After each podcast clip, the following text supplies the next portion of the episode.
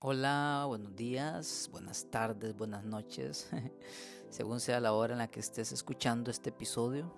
Te saluda el pastor John desde acá. Gracias por acompañarnos, gracias por poner este episodio de hoy. Este es el episodio para el 20 de febrero.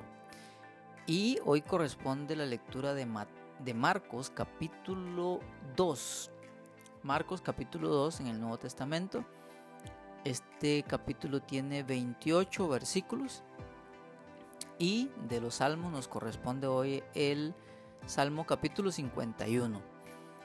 Yo te pido que puedas sacar un tiempito, no sé si ahorita que estás escuchando o, o luego cuando tengas ese tiempito, para que leas esta porción de hoy.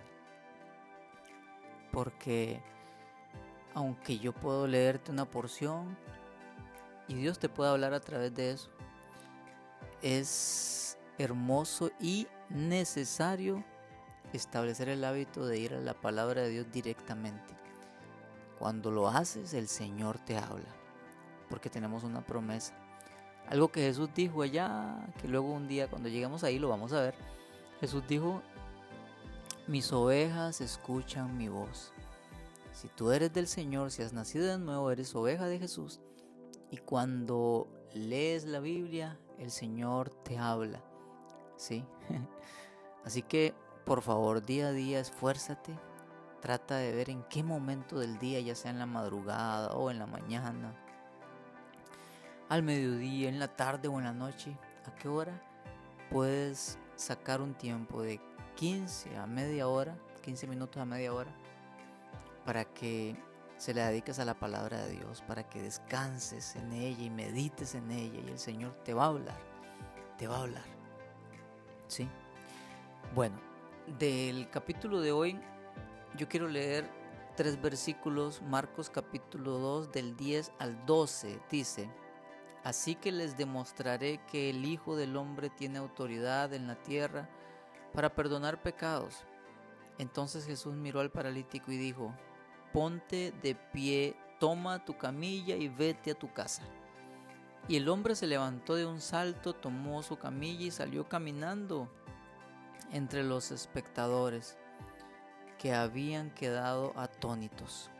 Todos estaban asombrados y alababan a Dios exclamando, jamás hemos visto algo así. Qué hermoso es saber, Señor Jesucristo, que tú, lo más glorioso, nos salvas, nos libres de una condenación eterna y nos das el privilegio de ser hijos de Dios y pasar la eternidad contigo. Gracias. Qué hermoso es también saber que nos libertas, que nos libras de opresiones demoníacas. Y qué hermoso es saber que también nos sanas. Sanaste ayer, antes, cuando anduviste aquí en la tierra, y lo sigues haciendo hoy.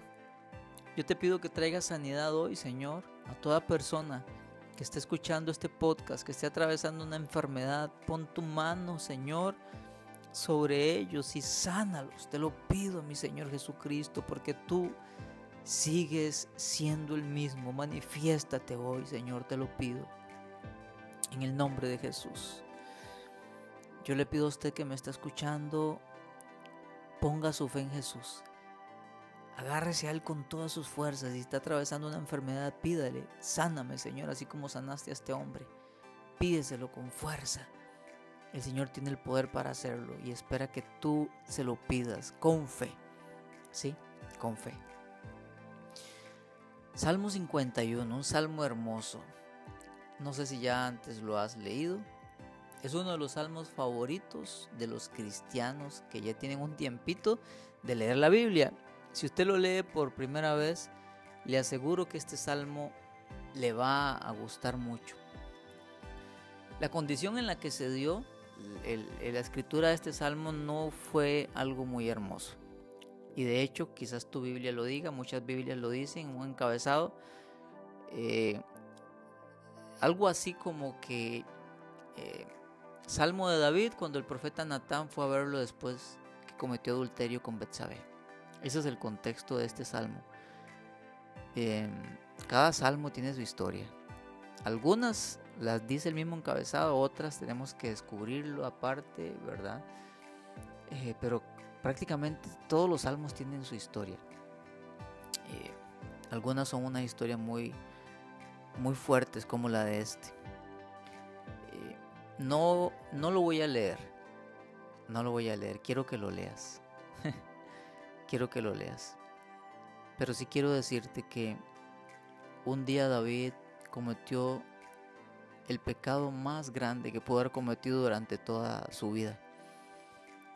Él cometió adulterio, él embarazó a esa mujer que tenía un esposo que estaba peleando por él en la guerra y él mandó a matar al esposo de esa mujer con la que había cometido adulterio. Esa mujer se llama Betsabé. Y esta fue la mancha eh, más terrible que quedó en la en el currículum, en la hoja de vida de David. Adulterio y asesinato. Y mentira y un montón de cosas, ¿verdad? Sucede que después Dios envía a un profeta a hablarle. ¿sí? En aquel entonces, eh, no es que ahora Dios no lo haga, Él ahora lo hace, también envía personas a veces a hablarnos, pero en aquel entonces, eh, como el Espíritu Santo no moraba permanentemente en las personas, porque Cristo Jesús todavía no había muerto y resucitado y no había enviado el Espíritu Santo a derramarse sobre los cristianos, em, pues en aquel entonces no, existía el Nuevo Testamento, el Espíritu Santo solo en, unos cuantos venía por momentos y los capacitaba para algo, pero no moraba constantemente en una persona. Eh, por lo tanto, Dios usaba mensajeros, siervos suyos, a los cuales Él les daba un mensaje y los enviaba. Y aquí envió a Natán, un profeta, a hablarle a David de su pecado. Era Dios tratando de traer a su amado rey David al arrepentimiento. En el tiempo de hoy de nosotros, eh, de hecho aquí, en un versículo, versículo 11 dice, no me expulses de tu presencia y no me quites tu Espíritu Santo. Yo sé que hoy algunos cristianos, ¿verdad? Eh, oran esto, pero en nuestro tiempo es diferente. El Espíritu Santo está como un sello y mora en los cristianos para siempre, ¿verdad? Lo que sí podemos hacer es contristarlo con nuestro pecado, apagarlo, pero Él no se va, está como, una, como un sello morando en nosotros. En aquel entonces era diferente, Él sí se iba.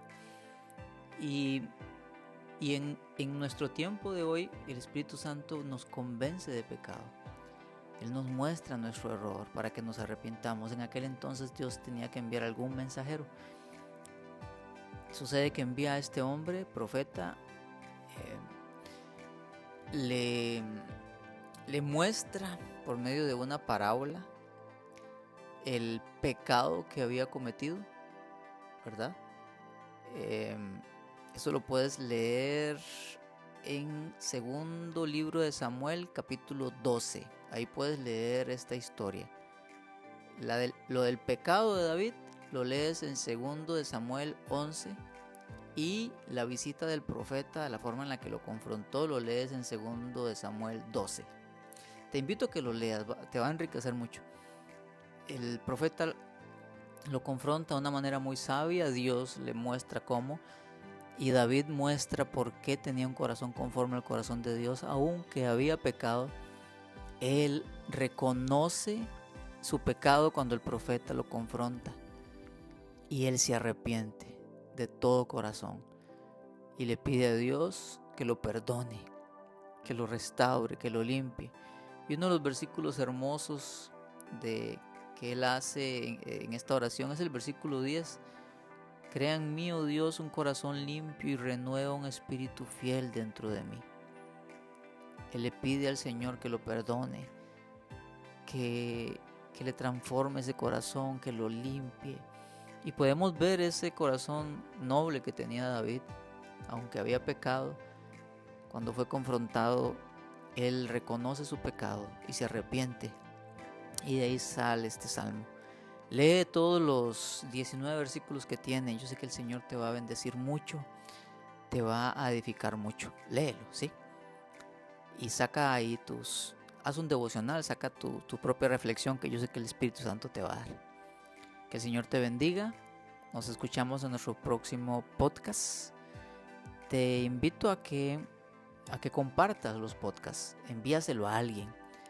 De esa manera ayudas a que este ministerio edifique a más y más personas, ¿sí? Compártelo.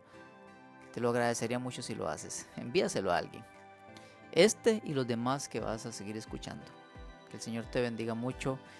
Y si lo compartiste, deja un comentario. ¿Sí? ¿Sabías que puedes hacer comentarios? Sí, puedes dejar comentarios. Ahí abajito te sale la opción. Si lo abres desde, desde Spotify. Y deja un comentario si lo compartiste. Si pon yo lo compartí, Pastor John. Hazlo. Te lo agradecería mucho. Chao.